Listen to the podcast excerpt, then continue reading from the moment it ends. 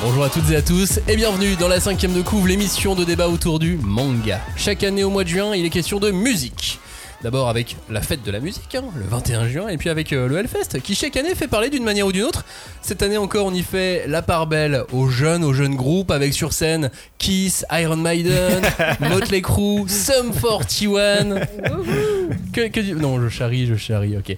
En, plus, c'est toujours d'être faire sur scène. Mais si je vous parle de, de ça, c'est parce que ça fait euh, longtemps qu'on voulait faire un lien entre musique et manga, manga et musique. D'une part parce que, bah, bien souvent, les auteurs dessinent en musique, et d'autre part parce que euh, les artistes adorent le, les artistes musicaux, hein, adorent le manga et inspirent pour certains même des personnages de manga, comme c'est le cas entre Kiss, qui est à l'affiche du Hellfest, et le manga Détroit Metal City, qui est un titre en plus qu'on adore de, longue date. Et ou bien il y a, y Evol aussi de Hatsushi Kaneko, dont on a parlé il y a quelques semaines et dont on va parler aussi dans, cette émission. Donc voilà, même si euh, dans le titre on dit qu'on Hellfest et manga, tout ça, tout ça, non, on va pas parler que du Hellfest pendant une heure, mais on va bien parler de manga et de musique pen- pen- pendant une heure, même si on trouve des mangas au Hellfest, Robin. Tout à fait, euh, dans la, fameuse halle des produits dérivés et autres goodies, euh, la halle où vraiment euh, la chaleur se fait sentir encore plus que dans les autres endroits, parce que c'est vraiment une espèce de tente avec que plein de trucs métalliques qui, qui, conduisent, chauffent. qui conduisent de la chaleur et tout, donc c'est vraiment, un, bah, c'est vraiment l'enfer quoi au Hellfest là-bas. Mais effectivement, il y a, il y a Kata qui a notamment un, un- un stand assez, assez fourni et qui et souvent les gens de chaque Kata sont très cool et, euh, et très voilà, c'est bonne ambiance quoi. Vraiment c'est l'ambiance, la bonne ambiance du Hellfest mais euh, autour du manga. Quoi. Et euh, en plus cette année il va faire une chaleur à... Bah, j'ai l'impression que c'est chaque année comme ça. Là j'ai l'impression euh, que c'est encore plus chaud, c'est- ouais mais chaque année on se dit que c'est encore plus chaud. Ouais. Bah Enfin, non, mais l'an dernier. euh, L'année dernière, c'est un peu particulier parce qu'il y a eu deux week-ends, Oui, comme Ouais. ils avaient vrai. rattrapé le Covid, et il y avait un week-end où il avait plu et l'autre euh, il avait fait très chaud. Moi j'étais évidemment celui où il a fait très chaud. mais, euh, mais oui, souvent c'est. C'est parce que t'es pas assez fan de boue. C'est Oui, c'est ça, ça doit être ça. Mais en même temps, pour moi, voilà, c'est ça. Le Hellfest, c'est vraiment l'enfer et c'est synonyme de chaleur, euh, de fournaise quoi. Alors faites les cornes du diable avec les doigts et laissez-vous porter par le générique de la cinquième de couve. On ne pousse pas, s'il vous plaît. On ne pousse pas, c'est inutile. Le public n'est pas autorisé à assister aux épreuves éliminatoires. Moi, je crois que je pourrais être un très bon ninja. À quoi vous jouez L'heure est grave, c'est pas le moment de faire les guignols Mais on rien d'autre à faire, on peut pas sortir. On va leur faire notre attaque secrète L'attaque de la Tour Eiffel, ils vont rien comprendre Et il faudra aussi parler des dessins animés, notamment des dessins animés japonais qui sont exécrables, quoi, qui sont terribles.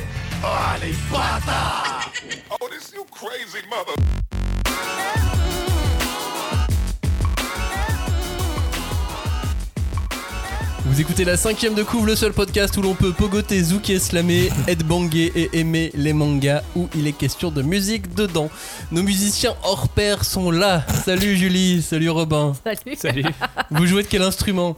Bah, moi de la guitare, principalement. Ouais, t'as les autres trucs avec des cordes aussi qui oui, ressemblent à des une guitares, mandoline. par exemple. Pas qui n'est pas le truc pour. euh, T'as pas un ukulélé Tous les gens cool ont des ukulélés. Non, j'ai pas de ukulélé. Oh. J'ai, euh, j'ai, j'ai une guitare, j'ai, enfin j'ai plusieurs guitares et une mandoline. Julie, le kazoo peut-être? Non, moi je, je joue du pipeau. non, mais en fait, très, très, très sincèrement, je, je pense que pendant longtemps, j'ai pensé être, euh, comment dire, euh, euh, incapable d'écouter de la musique. A- acoustique, tu vois, avec le A euh, loin de. Enfin, je sais pas comment dire, mais je suis sûre que ça existe, qu'il y a un mot qui désigne les personnes comme moi qui n'entendent pas les harmonies, n'entendent pas la mélodie, et euh, je n'entends que le rythme en fait. Donc, Bah euh, après l'oreille absolue, il y a l'oreille zéro. Voilà, l'oreille zéro. Je suis sûr voilà. que dans un manga, tu pourrais être euh, Oui, mais l'héroïne carrément. Attends. tu ressens des choses quand tu écoutes de la musique. Oui, voilà. C'est tout ce qui compte. Oui, oui. mais je, je- si tu veux, je vais plus aller vers des trucs très rythmiques. Euh, la techno, les trucs comme ça, j'ai- toujours kiffé, mais il y a plein de choses qui sont de la musique et j'ai un peu plus de mal. Il y a quelques années, elle était évidemment totalement look tectonique. Ça, vous l'avez pas ah connu non, non, à et cette époque-là. mais- pitché, non. Euh, donc des mangas au Hellfest, vraiment, oui, on en parlait, euh, on en parlait dans, dans l'introduction de cette émission. Il y a vraiment des mangas au Hellfest puisqu'il y a un éditeur qui va en vendre. J'ai toujours trouvé que c'est une super idée déjà. Ah. Bah oui, parce que euh, en fait, le, on dit le Hellfest, c'est effectivement le, le, le- le festival du métal euh, le plus gros d'Europe, je crois. Mais c'est aussi un espèce de gros rendez-vous de la pop culture, tu Mm, vois. En vrai, ouais. justement, cette fameuse halle dont je parlais, euh, il y a des mangas, il y a des affiches de films, il y a des mecs qui, il y a des bon, il y a des disquaires évidemment, il y a des tatoueurs, il y a des gens qui vendent des goodies et tout. Donc c'est vraiment, euh, je suis sûr que tu as des Funko Pop là-bas, tu vois, genre. Et euh, vraiment. euh, Des kiss. Ah Bah, je crois qu'il y a des Funko Pop euh, de, de groupe, ouais. Et vraiment, euh, c'est un espèce de. En fait, je pense que les, les communautés du métal, geek et lecteurs de manga se croisent énormément, donc c'est aussi logique qu'il y ait du manga aussi pour ça. quoi. Ouais, je pense que côté, euh, côté métal, il y a toujours eu beaucoup, beaucoup de lecteurs de, de manga. Si je prends ma simple, propre, petite euh, expérience en lien avec le, avec le rock et, et- et le métal de euh, mes années lycée et ainsi de suite, euh, on, est, écoute, on lisait quasiment tous du manga. Ouais, bah ouais. C'était alternatif. Exactement. Ouais. Et euh, si je pense, euh, par exemple, euh, un, un ami qui, qui lui fait partie de, de- de l'industrie musicale, c'est un gros gros fan de, un gros fan de manga. Chaque année, il vient, il vient chez moi à Japan Expo, et puis je Ouais. lui refile des bouquins. Ouais, je, je pense que c'est des imaginaires qui sont assez proches parce que euh, le métal, il y a un côté, euh, performance, euh, bon, amitié, fort victoire, tu vois, dans le, dans le métal aussi, quoi. Mais je pense que non, mais il y, a un- il y, a une vraie parenté aussi à ce niveau-là, quoi, qui, qui explique que souvent on aime le métal et le manga en même temps. quoi. Il y a bien une, euh, des Funko Pop rock collection. hein. Ah oui, bah Donc ça- euh, il y a Elvis. euh, bon, ça c'est pas vraiment Hellfest, mais euh, ça pourrait. mais euh, C'est rétro. Il y a euh, Joe Ouais, il Perry d'Aerosmith. Euh, Noël Gallagher, euh, Freddie Mercury, version, euh, version concert de Budapest. Ah. Euh, non, il y, en a, voilà. Oui, mais ce que je veux dire, c'est que, la question. c'est qu'au Hellfest, à mon avis, Ah, il y a Angus il- Young il- aussi. Il y a la Funko Pop de Jon Snow, tu vois. ce qui n'a aucun sens à être là, mais genre, c'est. Oui, Ça y c'est est, vrai. C'est vrai, c'est vrai. En revanche, ce qui est marrant, c'est que euh, par rapport au- à Spotify, on a, euh, on a les, on, on- on sait ce que vous écoutez comme musique. Enfin, on sait. On nous, euh, on nous donne des statistiques de ce que les auditeurs de la cinquième de couve sur Spotify écoutent comme musique. Et en Ah. revanche, il n'y a pas du tout de métal dedans. Ni de rock. C'est principalement Nekfeu, Orelsan, Ah, Angèle, les trucs français euh, du moment, quoi. D'accord. Ouais, après, j'allais dire justement, l'autre grosse communauté euh, qui, musicale qui croise celle du manga, c'est le rap, quoi. Mais euh, donc, ça paraît pas déconnant non plus que, qu'ils disent que des artistes de rap y soient, mais voilà. Mhm. Et puis il y a toujours eu des groupes français qui se sont inspirés de manga. Alors le, le groupe de rock le plus célèbre et le, le- le plus apprécié au monde, euh, comme pourquoi tu rigoles tout de suite, tu je sais ce que tu qui s'est inspiré de Samurai Deeper Kyo pour trouver son, Ah. son, son nom, qui est le groupe Kyo. Ouais, ouais, on parce que j'allais parler de Kyo que ça allait te faire rire. Oui. Mais il y a des tas de gens qui apprécient toujours Kyo aujourd'hui. Mais est-ce qu'ils hein. apprécient vraiment ou est-ce qu'en fait ils apprécient se replonger dans une période de leur euh, existence qu'ils ont aimé, tu vois? Est-ce que c'est la musique en elle-même qui J'avoue. Après, c'est aussi un des pouvoirs de la musique, je suis d'accord. Tout à fait. Mm. Mais, euh, mais bon, il y a Kyo, mais il y a surtout qui est présent au Hellfest. Moi, j'ai essayé de raccro- raccrocher un petit peu à l'émission. Rise of the North Star, euh, groupe, Ah. euh, groupe français, toujours énormément inspiré de- de- de- des cultures populaires et des cultures imaginaires euh, japonaises, et qui, qui l'impose aussi sur scène. C'est Mm. en plus c'est visuel quoi avec eux. Bah, ne serait-ce que leur nom, puisque Oui. c'est un hommage à Okuto no Ken, si je dis pas de conneries, mais, Exactement. euh, Donc oui, oui, clairement, euh, eux ils font. Mais je, suis mais je pense que c'est pas les seuls. hein. En vrai, euh, il y a plein d'autres groupes dont on connaît pas forcément euh, les, Les marottes. relations directes. Mais euh, oui, oui, eux, eux c'est disons que c'est la plus revendiquée et la plus ouvertement revendiquée. Mais Et ils sont dimanche sur scène. Ah. Je vous donne l'info Bah, si jamais si vous vous êtes cool. Hellfest. Bon, j'imagine que vous savez. c'est clair.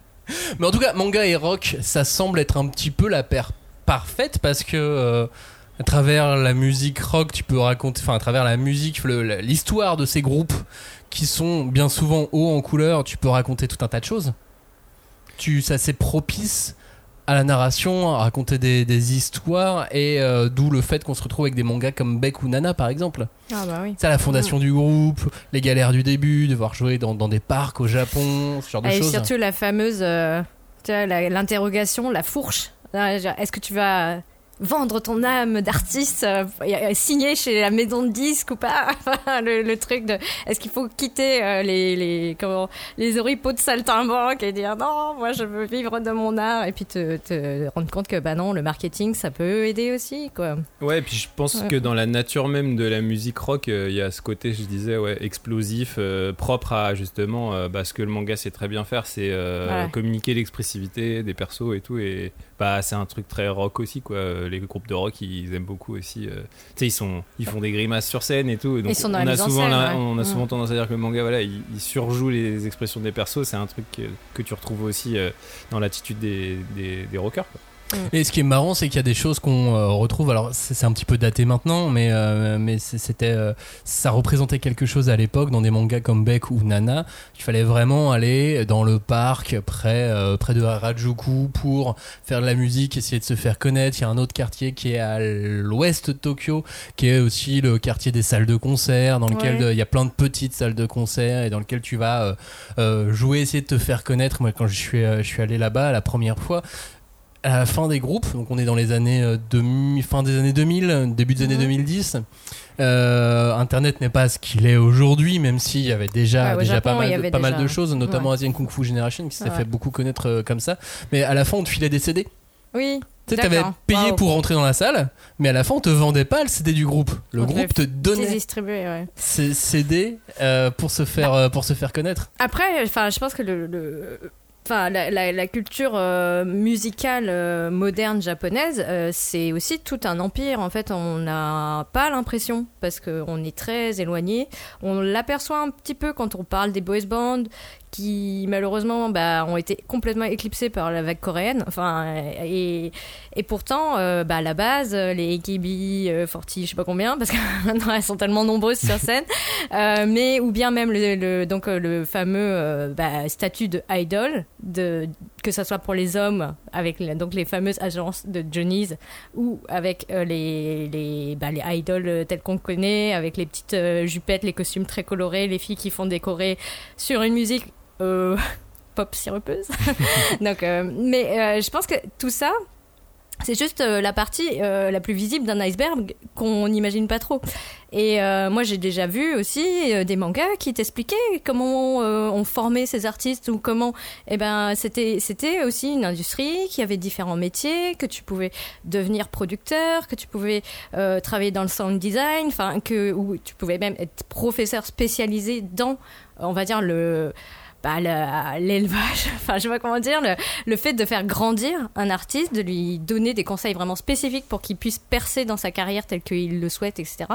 Donc il y a tout cet aspect-là qui euh, parfois est exploré même à travers le manga, mais malheureusement, c'est pas toujours, euh, ça vient pas jusque chez nous. Et euh, enfin, tout à l'heure, on parlait donc de Kiss, tout ça. Enfin, moi, ça m'a fait parler, enfin, ça m'a fait penser au, à Detroit euh, Metal City, puisque il y a eu une édition de Japan Expo où le groupe Seikimatsu et qui est donc le Kiss japonais, qui est vraiment un, monument de la culture bah, métal au Japon, avec des, des costumes extravagants, des, des personnes qui sont Metal slash visual kei. oui, très visual kei. Et en fait, il y a, il y a tout cet aspect-là aussi qui est, qui a- bah, qui est venu en, en France euh, dès les années 90, enfin vraiment avant les années 2000. Et il y avait une grande communauté de. Enfin, grande communauté. C'est difficile maintenant d'évaluer le nombre de personnes qui étaient inspirées par ça, mais euh, il y a eu énormément de groupes de visual kei qui ont fait le, tu vois, le, déplacement jusqu'en en France, en- jusqu'en Europe, pour rencontrer des publics qui les connaissaient que bah, grâce à des CD importés, ou bien les premiers trucs qu'ils trouvaient sur Internet alors que c'était encore balbutiant, quoi. Et je trouvais que c'est- c'est c'est vrai que ça passe tellement vite, en fait. Parce que t'as l'impression d'en parler comme une, euh, comme une grand-mère, tu vois, alors que c'est c'est des choses qui datent d'il y a une, allez, grosso modo, une vingtaine d'années. Ouais, c'est fou. Je reviens juste sur euh, un détail. Tu parlais des Johnny's. Oui. C'est donc une agence de, de gestion de Ouais. carrière, de Ouais. stars. Ça n'a rien à voir avec Johnny de la cinquième de. Non, C'est pas on des- l'embrasse. C'est pas un groupe de fans de lui. C'est une agence. Et il serait tellement content. Peut-être qu'il existe un groupe de fans de Johnny qui s'appelle les Manifestez-vous. Johnnies. Oui, mais il faut qu'il danse. Non, mais en fait, ouais, les- en fait, on dit les Johnnies parce que c'est, il y a eu une agence qui les a, comment dire, qui a euh, lancé euh, bah, cette euh, cette mode. Euh, bon, en ce moment, il a des petits problèmes parce qu'il y a un petit euh, Me Too idol euh, slash euh, Johnny. Oh, Enfin, c'est surprenant. Ouais, c'est surprenant, un- hein, vraiment. On un se milieu dit, ouh là là, euh, ouais, bon. Et non, enfin, c'est vraiment pas rigolo, mais c'est euh, c'est pour dire aussi que euh, depuis tout à l'heure, je me retiens de dire à chaque fois, ils ont lancé un produit parce qu'en fait, c'est ça, c'est c'est une vision aussi de, du loisir et de, bah, de quelque chose qui devrait être artistique, vraiment formaté à un tel point que ça en devient un produit commercial, point barre, quoi. Et malheureusement, ce sont des artistes, ce sont des personnes qui donnent euh, bah, leur temps, leur jeunesse, euh, toute leur énergie, tous leurs espoirs parfois. Et euh, c'est là où, où ça fait plus mal, finalement. Ouais, bah ça après c'est pas nouveau, hein, la musique de toute manière, hein, depuis, enfin depuis l'invention de la pop, on peut dire euh, dans les années 60, ça- il y a déjà, il y a, il y a ça depuis vraiment euh, l'invention de la pop, c'est euh, des managers ou des producteurs qui créent des produits. Et bon après t'en as qui arrivent à se révéler en tant que véritables artistes, euh, type les Beatles et tout, mais genre en vrai au départ c'est des groupes qui sont presque conçus comme des produits. quoi. Ouais, complètement. Juste, je reviens encore sur un autre terme que, ou que j'ai utilisé, c'est le visual kei. Ah oui, Visual kei, si vous ne, c'est pas forcément un terme super super connu, Non, même pour les, moi, même pour des le lecteurs de, de- de manga. sérieux? Oh le, visual kei ou le visual rock, c'est un mouvement musical japonais qui est caractérisé par déjà le, le- le port euh, de Costume, de maquillage, maquillage, de, de costumes, des vêtements très élaborés, plutôt inspirés de, de- de- du Japon euh, d'avant. Ah bon. Euh, plutôt avec un peu de théâtre kabuki, avec plein de Ah, choses comme plein de choses, euh, plein de choses comme ça, avec euh, une esthétique qui peut être androgyne également. Carrément. C'est le glam rock, c'est le glam rock japonais. C'est une Ah, sorte de Ouais. glam rock, on peut Oui, parce qu'en fait, après, ouais. il y a une. euh, Enfin, comment dire, c'est des gens qui sont arrivés euh, sur une scène en disant on revendique plutôt quelque chose qui est très visuel, très spectaculaire. Mais au plein, enfin, point de vue euh, musical, euh, ça pouvait être du rock, ça pouvait être aller vers du métal, ça pouvait aller vers des choses plus harmonieuses, enfin plus mélodiques. Je, ne connais pas le terme technique, ne me jetez pas de cailloux s'il vous plaît.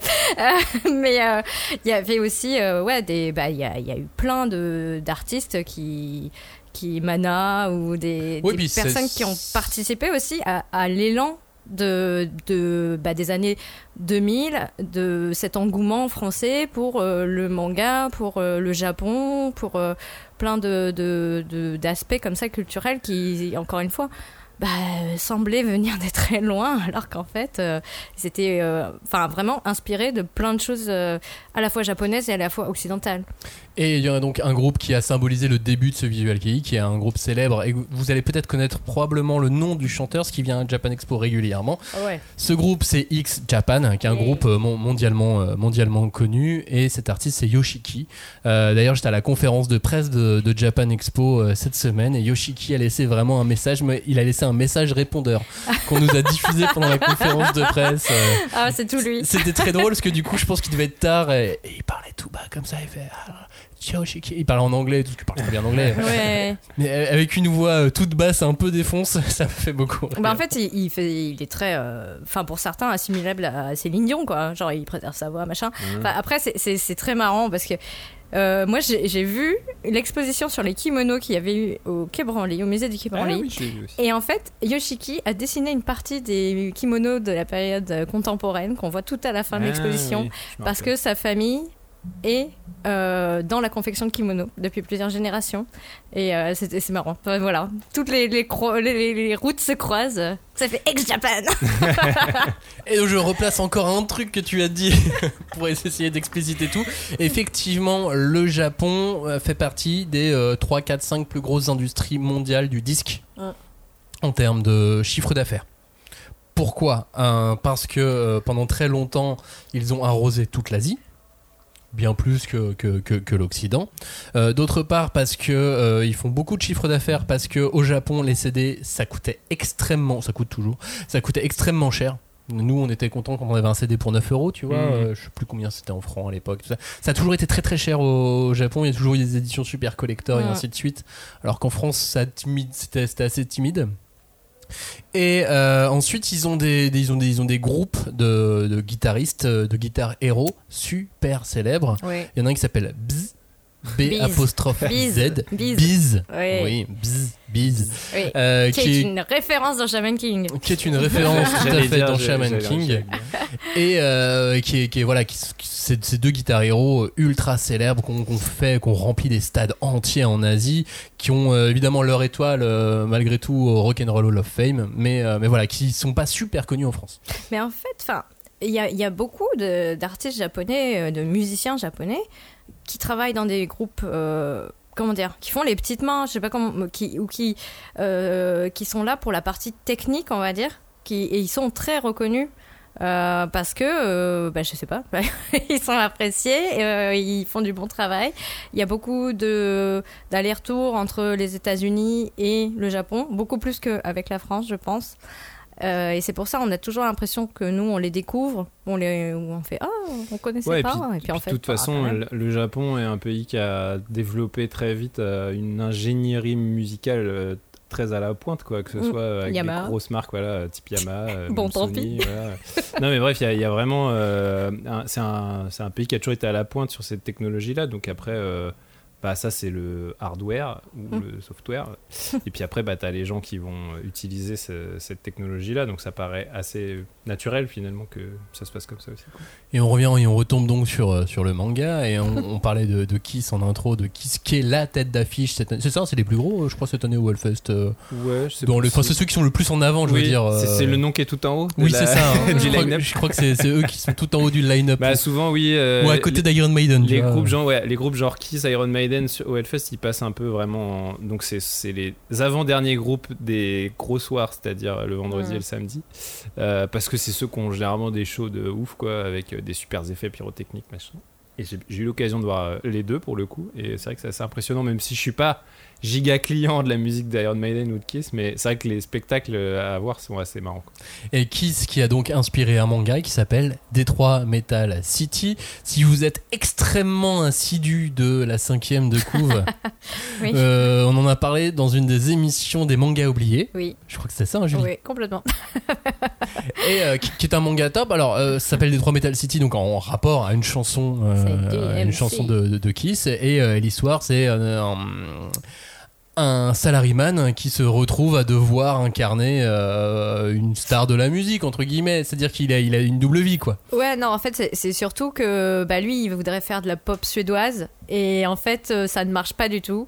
Alors, euh, le seul truc qu'il a trouvé pour et au moins vivre de sa musique, c'est de se grimer complètement en espèce de bah, hyper démon de la scène avec un maquillage effrayant qui a le record absolu d'une fuck à la minute euh, dans ses chansons et qui euh, gratte euh, sur, sur ses guitares comme un enragé. Et évidemment, c'est pas du tout ce qu'il est dans la vraie vie. et pas du tout ce qu'il voudrait être dans la vraie vie. Et donc, il se retrouve coincé entre un impresario complètement barge, qui est, elle, tout à fait euh, complètement dans le délire euh, sex, rock, rock'n'roll, quoi. Et euh, bah, la petite amie qu'il aimerait séduire, euh, enfin, en tout cas, la, la personne qu'il aimerait séduire, et qui, elle, est bah, journaliste musicale, mais pour la pop suédoise. Les fans de Jack Johnson et ce genre Voilà. de trucs, quoi. que c'est pas de la pop suédoise, ceci dit. Mais euh, c'est juste pour, pour avoir un peu, un peu l'idée. Euh, manga, donc, qui est plus trop, qui est plus trop disponible en, en France, même si euh, les premiers tomes avaient été suffisamment imprimés pour que ça se trouve à moindre, à moindre frais. Ouais. Puis surtout, l'auteur est revenu là un peu sur le devant de la scène, donc euh, peut-être que euh, ça va. Que quelqu'un rachèterait les droits Ouais, oui, ça- non, mais en tout cas, euh, au moins qu'il y ait un, pro- un, un éditeur qui propose euh, bah, une version euh, numérique mais légale. Ce serait sympa. Ouais, bon, quitte à faire la version numérique, autant faire. euh, Ah, mais le prix du vrai papier, bouquin. Oui, bon, le prix du papier. Ça rebaisse, ça rebaisse. Mais tu vois, ça rebaisse. Ah, merci. Écoute Robin maintenant, donc c'est bon, on peut réimprimer plein de trucs. Yay Imprimer Kinnikuman, s'il vous plaît. Euh, J'en ai plein d'autres. J'ai une grande liste. hein, si, si jamais des éditeurs nous écoutent, ils veulent une liste complète de choses invendables.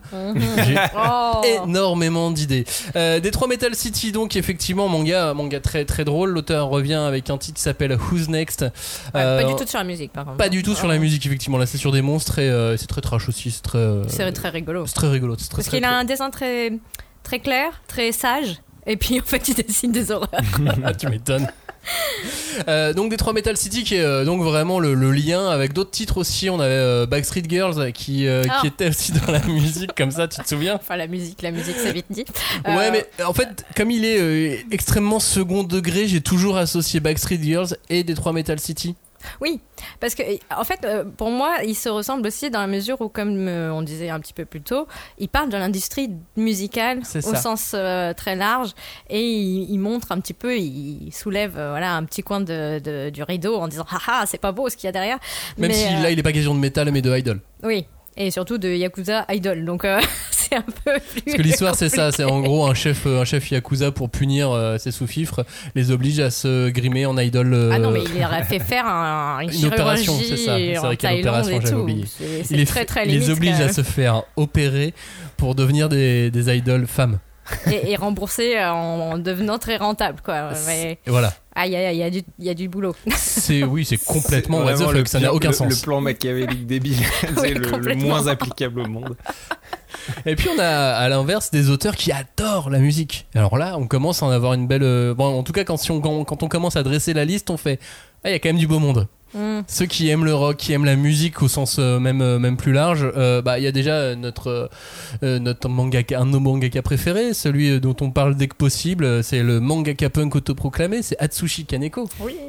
qui a carrément pris le- un titre de Sonic Youth pour euh, son nouveau manga. Ouais, et puis enfin, de toute façon, euh, ça se voit dans, dans la plupart de ces titres. euh, Il y a un rapport euh, à la musique. Alors je dis c'est la musique au sens large, c'est pas forcément des œuvres qui sont musicales au sens strict, mais c'est des, des, œuvres dans lesquelles l'esprit punk ou l'esprit rock euh, est, présent, vraiment omniprésent. Quoi. Et, et c'est ça qui aussi fait qu'il il y a des liens entre le manga et la musique, même si c'est des médiums qui sont très différents, c'est que. bah, ils transportent chacun un peu aussi cette volonté des fois d'utiliser l'art pour un peu briser des casser des codes, briser des barrières, etc. Et clairement, bah, Kaneko, lui, il fait du manga punk. Tu vois, c'est marrant parce qu'on se met Mhm. à coller un adjectif qui est euh, bon, Musical, on va dire. musical, mais qui est devenu un mouvement, euh, mouvement social, on pourrait dire. Mais vraiment, euh, on peut la coller à un médium euh, qui n'est pas du tout un médium musical, quoi. Donc c'est c'est là où justement il y a un, je trouve un mariage intéressant et presque. Je dirais que c'est presque là où le manga est le plus intéressant, c'est quand il s'empare de la musique vraiment comme une espèce de d'esprit ou de tu vois de vraiment de, de, de- ouais de d'essence quoi pas de Mhm. pas forcément de volonté de décrire un milieu même s'il y a des mangas on, on en reparlera peut-être encore plus tard avec d'autres qui font ça très bien mais pour moi les mangas les plus réussis c'est ceux qui arrivent vraiment à où vraiment justement cette passion musicale de l'auteur elle se ressent euh, dans, dans, dans son travail plus que dans ce qu'il va décrire quoi Ouais. Bah d'ailleurs, il avait dit euh, lors de sa conférence. euh, C'est ça, j'allais te lancer. que- Il a même fait, il a fait une conférence à Paris. Tu y Ah. étais. C'était à la maison de la culture japonaise à Paris. Ouais. Et elle était euh, quasiment axée euh, au moins 50% musique, cette conférence. Euh, bah, j'ai pas ressenti ça. Pas, pas tant que ça. Mais par contre, non, ce qui était intéressant, c'est que bah, il était installé sur une, une scène, il discutait avec la personne qui l'interviewait. Donc, euh, c'était Miyako Slocombe et évidemment Federico Anzalone. Voilà. Euh, mais ce qui était intéressant, voilà, c'est que ils ont projeté, par exemple, les, les images euh, de pochettes de disques qu'il avait vues et qui lui avaient donné envie de devenir mangaka. Et, ou bien de, de groupes, euh, pareil, euh, qui étaient vraiment du gros rock bien contestataire, Mhm. quoi. Et qui, qui l'a et par la, enfin, qui lui ont voilà donné envie de s'intéresser à autre chose que bah, ce qu'on lui proposait. Et, euh, et après, euh, oui, lui-même, il a fait euh, voilà des, incursions. il a dit qu'il avait monté un groupe de rock avec d'autres mangaka qui sont malheureusement pas connus en France.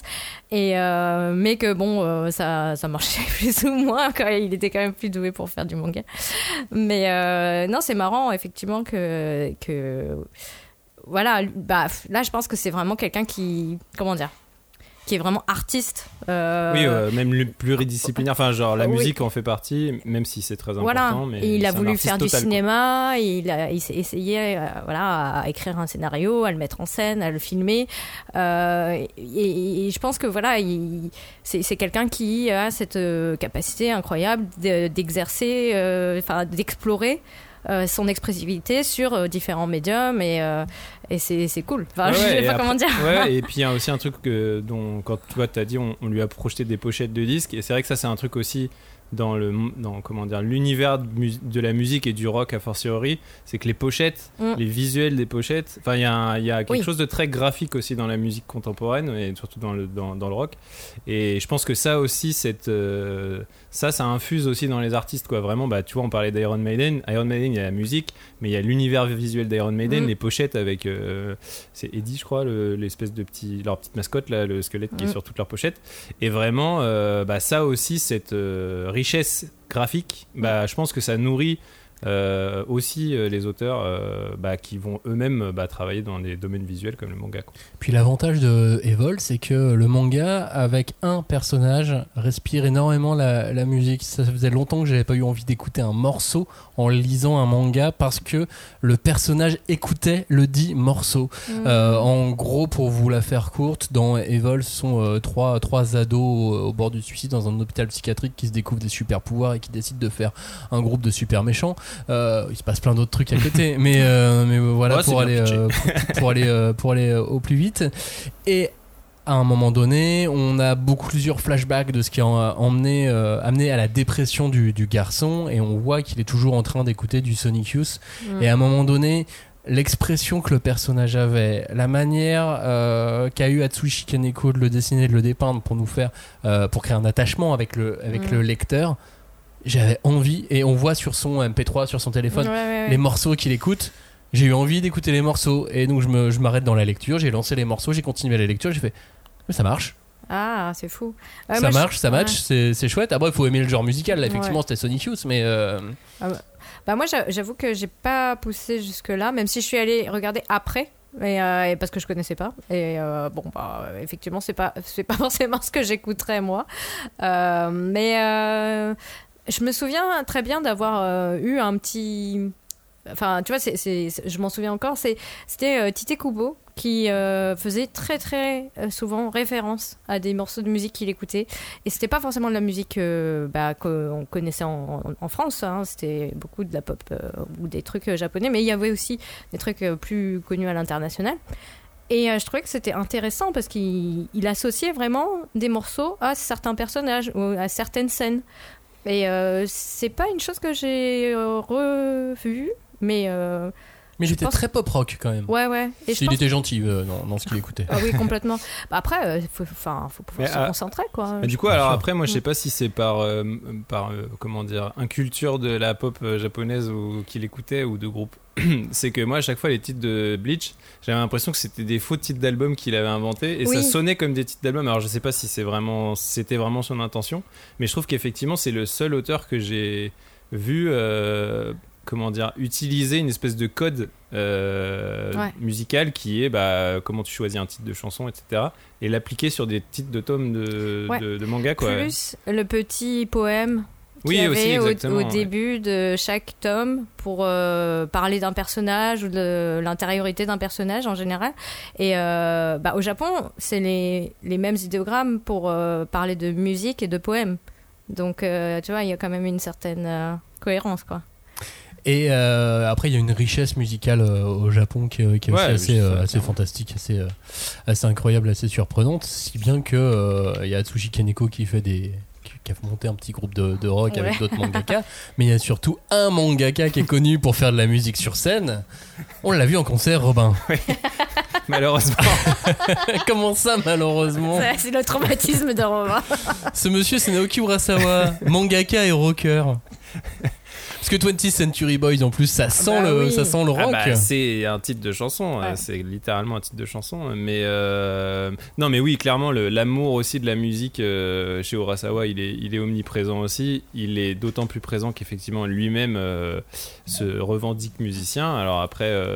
C'est vrai que moi je le trouve meilleur mangaka que musicien, mais ça c'est des goûts personnels on va dire. Mais Ouais. enfin disons que je suis content qu'il ait choisi cette voie professionnelle plutôt que l'autre. Il fait les deux, il fait les deux. Oui, il fait les deux, mais bon, on va dire quand même que si on doit répartir son emploi du temps, à mon avis, il y a quand même une durée plus longue. Enfin, je sais Et pas, remarque. euh, Peut-être que son Ouais. album ne se serait pas aussi bien vendu si ce n'était pas euh, Naoki. Mais, euh, mais par contre, ouais, voilà, en fait, ce que j'aime bien dans, dans, chez Urasawa, c'est, euh, c'est, on va dire, euh, presque une espèce de candeur, tu vois, qu'il a réussi à garder, qui est peut-être aussi cette énergie. Alors après, c'est peut-être un truc qu'il arrive à bien renvoyer, et peut-être qu'au fond de lui, il est beaucoup moins candide qu'il en a l'air, mais cette espèce de d'énergie, euh, tu sais, un peu innocente et de, du, du, du jeune rocker, tu vois. On a Mm. l'impression qu'il arrive toujours à appliquer ça euh, dans son mode de vie, quoi. Et Ouais. donc, en gros, bah, je pense que aussi ça, ça, ça se diffuse aussi dans ses œuvres sur, sur certains personnages. Bon, dans 20, 20th Century Boys, c'est très présent parce que euh, y a des personnages très jeunes qui sont centraux dans l'histoire et enfin, et voilà, c'est une histoire d'amitié, d'enfance et tout. Enfin, Bah, bon, c'est aussi- plein d'autres choses, mais genre c'est centré là-dessus. Et, euh, et je trouve que moi justement là, je suis à fond dans Asadora, euh, Ah. c'est génial. et il y a ça aussi, je trouve, même si c'est pour le coup une série où la musique est pas, pas très présente pour le coup. Enfin, l'enka, voilà. c'est des trucs japonais. Exactement, d'avant-guerre. mais, mais je trouve que voilà cette espèce de ouais de de, de candeur de jeune rocker, elle est vraiment, elle se diffuse dans, dans l'énergie de ses œuvres quoi. Bah, parce que, enfin, pour revenir à 20th Century Boys, c'est on oublie souvent que Kenji, c'est un musicien raté. Oui, c'est ça. En plus, oui, clairement, ouais. littéralement Kenji. Bon, là, je pense que c'est un, un peu l'alter ego d'Urasawa au moment où il où il fait Century Boys, euh, puisqu'effectivement, oui, il y a ce, ce, ce côté, euh, bah voilà. euh, il joue Jumping Jack Flash au début, Ouais. quoi. C'est vraiment. Tout le monde se souvient de ça, quoi. Et on retrouve cette candeur aussi dans un des one-shots, dans une des petites histoires courtes qu'il avait proposé euh, dans le dernier recueil d'histoires courtes euh, publié de Hachume, exactement. Naoki Urasawa aux éditions, euh, aux éditions Kana. Avec euh, pas mal d'histoires très sympas, mais effectivement, il y en a une, euh, il y en a une qui respire, euh, qui respire bon la, la musique aussi. L'autre euh, mangaka, l'autre manga même empreint de, de- de musique plus que le mangaka, puisque c'est aussi son œuvre qui, qui a pris de toutes sortes, de tous styles musicaux. C'est JoJo's Bizarre Adventure. Là, tu l'as partout, quoi. Ouais. Le nom des personnages, dans les chapitres, enfin, tu, c'est tout du, et mais dans les looks, t'as, Ouais. T'as du rock, t'as de la musique partout, quoi. Mais il y a- en fait, il y a tellement de choses dans JoJo's que c'est difficile de Paul dire que. Naref. mais Paul euh, Naref, oui. mais oui, oui, mais Paul. Naref, il a un côté rocker quand même. Bien sûr, mais. Mais c'est ce que ouais, c'est ce que c'est ce que je disais tout à l'heure sur Kaneko pour moi dans JoJo ça s'applique aussi c'est qu'au final euh, c'est pas un manga de musique mais c'est un manga où la musique est partout quoi et euh, moi c'est encore une fois c'est je pense ces œuvres là que je préfère parce que je c'est là où je je sens euh, bah, la pa- la passion d'un artiste pour un pour un médium euh, arriver à- il arrive à la diffuser dans un autre quoi. Et moi ça je trouve que c'est un- un- une espèce d'alchimie qui a l'air euh, impossible parce que encore une fois on parle de manga c'est un, un art qui est euh, par définition muet quoi. Enfin c'est un c'est un art qui ne produit pas du tout de son.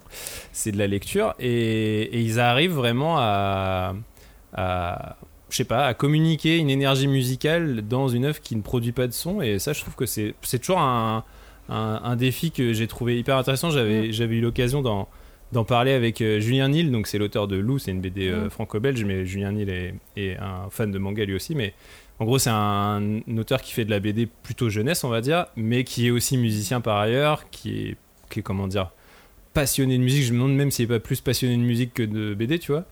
Et je lui avais posé la question, je lui ai dit mais ça te frustre pas de vraiment vra- dessiner des histoires muettes Mhm. alors que genre tu voudrais que les... Enfin j'imagine que tu as envie de mettre du son dessus. Et il disait bah si si ça évidemment c'est un, c'est un défi que, que- qui est difficile à... Et puis c'est ouais, c'est une espèce d'énigme insoluble mais, mais il disait voilà j'arrive à trouver des solutions. euh, genre à un moment donné il y a une scène dans je sais plus quel tome de loup où il y a... Ils sont dans une boîte de nuit et il y a une case qui est bleue, puis une case qui est Mhm. rouge, puis une case qui est bleue, puis une case qui est rouge, et du coup ça, ça donne une espèce de rythme euh, stroboscopique de techno, tu vois. Et, euh, et donc je disais, enfin voilà, je trouvais, je trouvais, je trouvais ça vachement intéressant les, les, les, les astuces narratives qu'ils pouvaient trouver pour, euh, pour répondre à cette, euh, à cette question. Et dans le manga, c'est encore plus difficile parce que c'est du noir et blanc, on n'a même pas la couleur pour euh, amener cette information en plus. Mm. Et je trouve que voilà, euh, quand on, quand on voit des, des mangaka comme Kaneko, euh, comme Urasawa ou comme l'auteur de JoJo's, arriver à transmettre cette énergie musicale, c'est assez. Enfin, moi je trouve ça assez fou.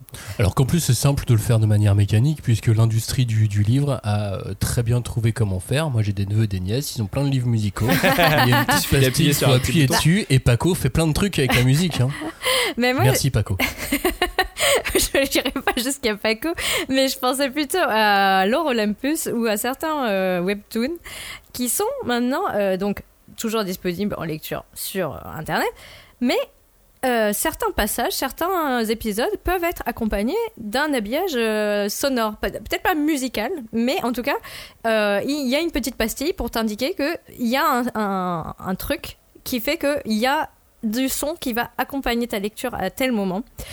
Bon, après, on aime, on n'aime pas. enfin, moi, je trouve que des fois, c'est un peu Bah, bon, en fait, moi, ça, superflu, ça, tu vois, typiquement, pour Ouais. moi, c'est un, c'est un gadget et c'est un truc qui, Ouais. Qui même va à l'encontre du principe même de, du médium qu'on est en train de lire. C'est donc euh, Ouais. de la BD. bon, même, bon, le webtoon, même si c'est de la BD de- sur écran, ça reste de la BD. Donc c'est une, narration qui normalement voilà, n'a- pas de son et, dans visuel. lequel le son doit être, pro- doit être euh, créé d'une manière euh, graphique. Quoi.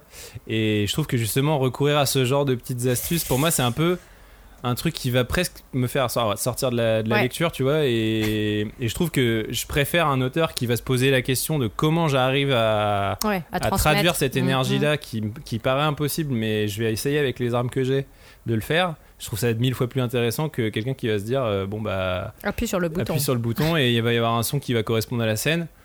Tout comme, euh, tu vois, euh, les playlists, les gens qui font des playlists pour les albums. En vrai, en soi, je trouve que c'est une idée plutôt cool et tout, mais, Mm. Mais je trouve que ça. Je sais pas, ça, ça renferme un peu euh, l'imaginaire qu'on peut avoir justement en normalement se créant sa propre petite musique euh, en lisant un truc.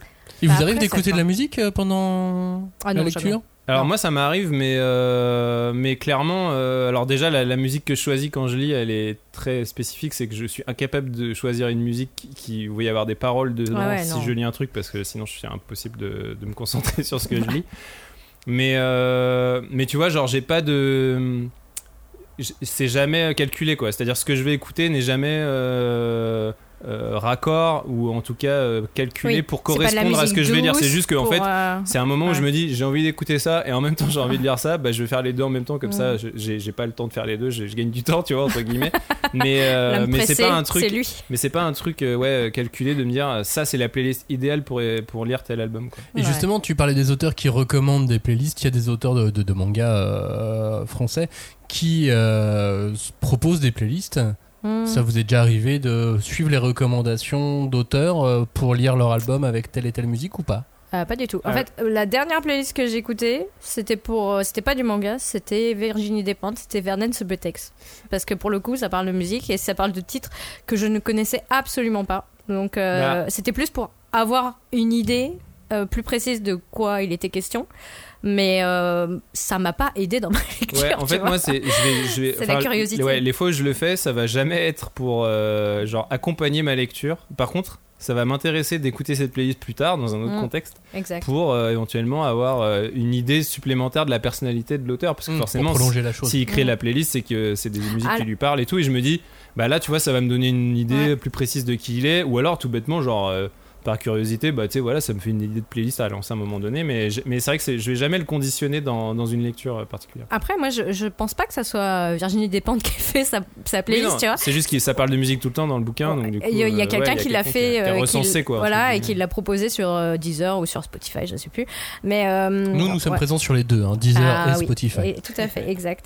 Mais euh, en fait, pour revenir donc plutôt au manga, euh, je me faisais la réflexion tout à l'heure quand vous parliez de JoJo's, euh, tout ça, que euh, malgré tout, je pense que le bah, le shoujo manga a créé aussi sa propre rythmique. Euh, à grand effet de, euh, tu sais, de vagues d'étoiles ou de, de, de, de, de roses qui éclosent comme ça dans des, des espèces de scintillements ou de, tu vois, ça pop parfois.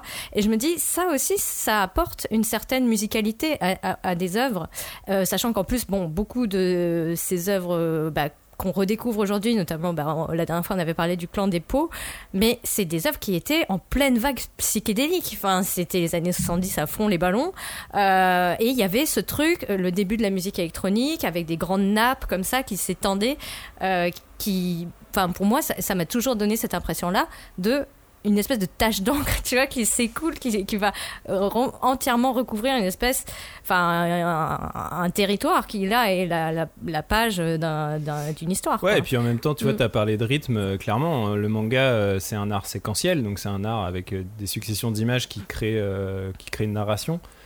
Bah forcément, j'allais dire, c'est incontournable que tu vas tomber sur des problématiques de rythme, des Mm. problématiques de, rythme de, de lecture. Donc en fait, on pourrait dire que chaque manga a sa propre musique, tu vois. euh, donc ça, ça paraît pas déconnant, effectivement, que euh, les artistes soient influencés aussi par, euh, par cette manière de... Enfin, ce- cet art-là en particulier. Mais il y a des problématiques aussi qui sont un petit peu insolubles pour l'édition à l'étranger. C'est les mangas qui parlent vraiment de musique au point de citer des chansons entières. ou des, des bouts de chansons, chose qui est compliquée en termes de droit en France, ce qui fait qu'on rate aussi pas mal de titres. Mm. Qui, où il est question de musique autrement que euh, via l'industrie, où là il est vraiment question d'artistes, Hmm. mais avec beaucoup d'hommages, avec des reprises, et euh, on se retrouve bien souvent bloqué en France en tout cas pour, euh, pour l'édition, parce qu'il faudrait euh, payer les droits a priori de ces musiques là et alors là ça devient quasiment impossible quoi Ouais. Bah sur, ouais, euh, en fait, ça c'est. Je, je crois que c'est le, le la comment dire la quantité de l'extrait qui va primer Mm. sur parce qu'il y a quand même euh, alors le droit de citation n'existe pas vraiment mais il y a quand même euh, une tolérance euh, si euh, si l'extrait euh, de la chanson ne représente que euh, je sais pas 5% de- des paroles complètes, il y a pas de problème. Mm. Et, Et c'est vrai que si c'est sur des passages entiers là, euh, c'est c'est plus compliqué. Mais puis même de toute façon dans- en soi ça peut être possible juste de calculer mais c'est juste que le temps de travail du coup sur ton manga devient infernal Bah, parce c'est qu'à partir de ce moment là il va falloir tout justifier Mhm. chacun des passages et ainsi de suite voire éventuellement en couper des morceaux s- Mm. ou pas en fait c'est juste que c'est énormément de temps Ouais. Bah, il faut un documentaliste pratiquement. c'est ça euh, et et il y a un titre par exemple qui s'appelle Shiori Experience qui est super célèbre euh, au, Japon, qui, qui marche très bien, l'histoire du- d'une fille musicienne un petit peu, enfin qui, a raté sa carrière de musicienne, qui se retrouve prof. Et euh, alors je l'ai pas lu, donc je, je- je vous donne juste ce que j'en sais. Euh, qui, euh, qui se retrouve hanté par euh, Jimi Hendrix. Ce qui est plutôt ça, cool. Ça va, ouais. Qui est plutôt cool en soi. euh. Ouais, attention à pas manger avec guitare comme ça. Et donc, euh, pas y foutre le feu. non. pour, pour, pour avoir euh, revu des, des planches et tout, c'est des super planches avec Kurt Cobain et Jimi Hendrix qui jouent ensemble et elle et tout. Enfin, voilà, il y, a des trucs qui, qui ont l'air euh, très très chouettes en, en- en musique dans, dans le manga au Japon. Mais voilà, ça a priori c'est compliqué en France de, euh, en termes de droit de pouvoir lui faire passer la frontière quoi. Oui, parce qu'en plus, c'est- c'est des chansons étrangères, enfin, ou là, en l'occurrence américaines, et qui sont, comment dire, qui été passées à la moulinette du manga japonais pour ensuite revenir sur le marché français. Ouais, en plus il faudrait Ouais. reprendre éventuellement les bonnes Ouais. paroles et ainsi de suite. Et, euh, Même si c'est en anglais donc ça. non, va. mais ça me fait rigoler parce que le nombre de, de fois, enfin, dans les mangas tranches de vie où ils finissent euh, au karaoké, ils chantent des trucs que tu vois, nous on connaît pas, mais, mais bon, euh, il y en a pas mal quand même. Non mais ça se trouve Shiori Experience ça passerait mais effectivement euh, trouve le temps de justifier Ouais, non, c'est euh, et de pas te prendre un procès ou un petit ou un petit courrier de, du- Oui, du juriste de de l'éditeur droit, euh, ouais. puis les droit d'Hendrix, euh, ils sont pas rigolos, hein, je crois. Mais même de toute façon enfin tu, tu vois c'est ton boulot tu vois Ouais. tu travailles chez euh, chez Universal chez chez qui tu veux ton boulot c'est de faire gaffe à ça bah euh, tu vois un manga qui sort tu fais gaffe t'envoies un courrier quoi Mm. et toi t'es dans une maison d'édition tu reçois le courrier tu fais ouais, oui, va falloir gérer ça. Même si t'es quoi. dans ton bon droit, il va falloir euh, mobiliser euh, le service juridique, euh, faire une réponse. Et là tu fais ouais bah, pour en vendre 500 ouais. parce qu'en plus ça marche pas trop Ouais. Ça, mais C'est pas. Pour l'instant, il y a euh. Beck et Nana qui sont un peu deux, euh, Ah, deux encore. exceptions. Et encore pour Beck, si ça va encore. Nana a eu un énormissime succès, mais Ouais, mais il n'y a pas de fin. et c'est déjà une époque. Mais sinon, euh, les autres mangas célèbres de musique qui ont eu du succès, euh, Ah, il y en a pas bah, beaucoup. derrière, il y en a pas beaucoup. hein. Tu vois, il y a- il y, a Blue Giant que t'adores, Robin. Oui. C'est pas la folie. Alors c'est Non. suffisant parce que j'ai l'impression que euh, chez Glénat ils continuent de poursuivre et de soutenir la série puisque elle s'est finie au bout d'un certain nombre de, de tomes. Ouais. Puis il y a eu une cette sorte de saison 2. C'est ça, ouais. Ils étaient pas obligés de sortir cette saison Oui, 2, ils bien l'ont fait, donc c'est que ça va encore quoi. En tout cas, ils Bah, ont envie de pousser. Ouais, en fait, c'est, je pense que c'est aussi une série qui a, qui a- qui a un gros succès d'estime. Alors euh, oui, je pense que c'est effectivement pas un méga best-seller et tout, mais, euh, mais, mais par contre, c'est vraiment une série qui, est, voilà, qui, a, qui a une belle cote d'amour et tout, auprès des libraires notamment. Mm. Après, je pense de la part de Glénat, c'est aussi euh, bah, tu sais, un pari sur euh, l'auteur, qui, voilà, parce qu'ils avaient déjà fait Vertical, et je pense qu'ils ils sentent que c'est un auteur important contemporain, et ils ont envie voilà, de se dire, bah, on le, on le soutient sur toutes, ces, sur toutes ces séries dont Blue Giant. Mais effectivement, ouais, Blue Giant, tu vois, c'est un, je trouve que c'est, un bel exemple. Alors, euh, j'ai parlé précédemment des mangas qui, qui diffusent leur passion, les mangaka qui diffusent leur passion de la musique dans un manga qui parle pas de musique. Là, Blue Giant, justement, lui, il arrive vraiment à faire bien correspondre les deux. Enfin, moi, euh, c'est une série que j'aime beaucoup, j'en ai déjà parlé ici, mais euh, mais il y a vraiment, euh, bon, on sent que l'auteur, clairement, euh, il est passionné par son sujet euh, et il adore ça, il adore la musique et puis il a, je pense qu'il adore même euh, les passionnés, quoi. C'est-à-dire que c'est vraiment lui son truc, c'est si t'es passionné dans un truc, j'ai envie de raconter ça, quoi. Et, et il arrive vraiment à, à diffuser en plus la réalité de ce que c'est que faire de la musique, quoi. C'est que c'est pas, alors, Blue Giants, on va s'entendre, c'est un manga qui est quand même très feel good. C'est pas, c'est- voilà, c'est pas dramatique. Il n'y a pas vraiment d'événements dramatiques dans Blue Giant, mais clairement, le, donc le personnage principal, Dai Miyamoto, euh, qui veut devenir le plus grand saxophoniste euh, du monde. Euh, bah, son parcours, il est pas facile, quoi. Il doit passer par plein d'étapes. Alors, t'as as vraiment, effectivement, la première saison Blue Giant qui est concentrée sur bah, son son apprentissage de son instrument et de comprendre ce que c'est que le jazz puisqu'il veut, s- il veut se destiner au jazz euh, comprendre comment on devient un musicien comment on progresse etc Euh, c'est vraiment si j'oserais la quête de Dai dans la première saison de Blue Giant Ta, ta, ta. euh, et après, ce qui est cool, c'est que Blue Giant Supreme, la, donc la seconde saison, c'est euh, euh, Dai est devenu un musicien accompli au Japon. Et il décide bah, de, de partir Ouais, à la conquête du se monde. perfectionner euh, en Europe. Euh, et là, il va euh, donc euh, bah, faire un peu le tour de l'Europe et commencer surtout, et là c'est un peu le sujet du- de la deuxième saison, c'est vraiment se constituer son groupe, commencer vraiment à bosser, bah, à aller faire des tournées, être booké dans des festivals, dans des petites salles et tout. Et donc il y a vraiment une réalité de la, du, du- du Mm. parcours de musicien qui n'est pas que centré sur le, le- comment dire, la perf- le, le perfectionnement de son art et, et comment dire, la transcendance personnelle Ouais, ouais. De, voilà, de musicale. C'est aussi là carrément, euh, c'est quoi la réalité d'être musicien? C'est se confronter à d'autres individualités, euh, f- faire un groupe parce qu'on peut pas, euh, tu peux pas être saxophoniste tout seul, tu es obligé de jouer avec d'autres gens. Euh, euh, bah voilà, organiser ça, être quasiment manager parce que très vite en fait Dai euh, par son comment dire sa personnalité un petit peu euh, positive, solaire, va devenir une espèce de leader un peu naturel même s'il il s'en rend pas forcément compte. Waouh.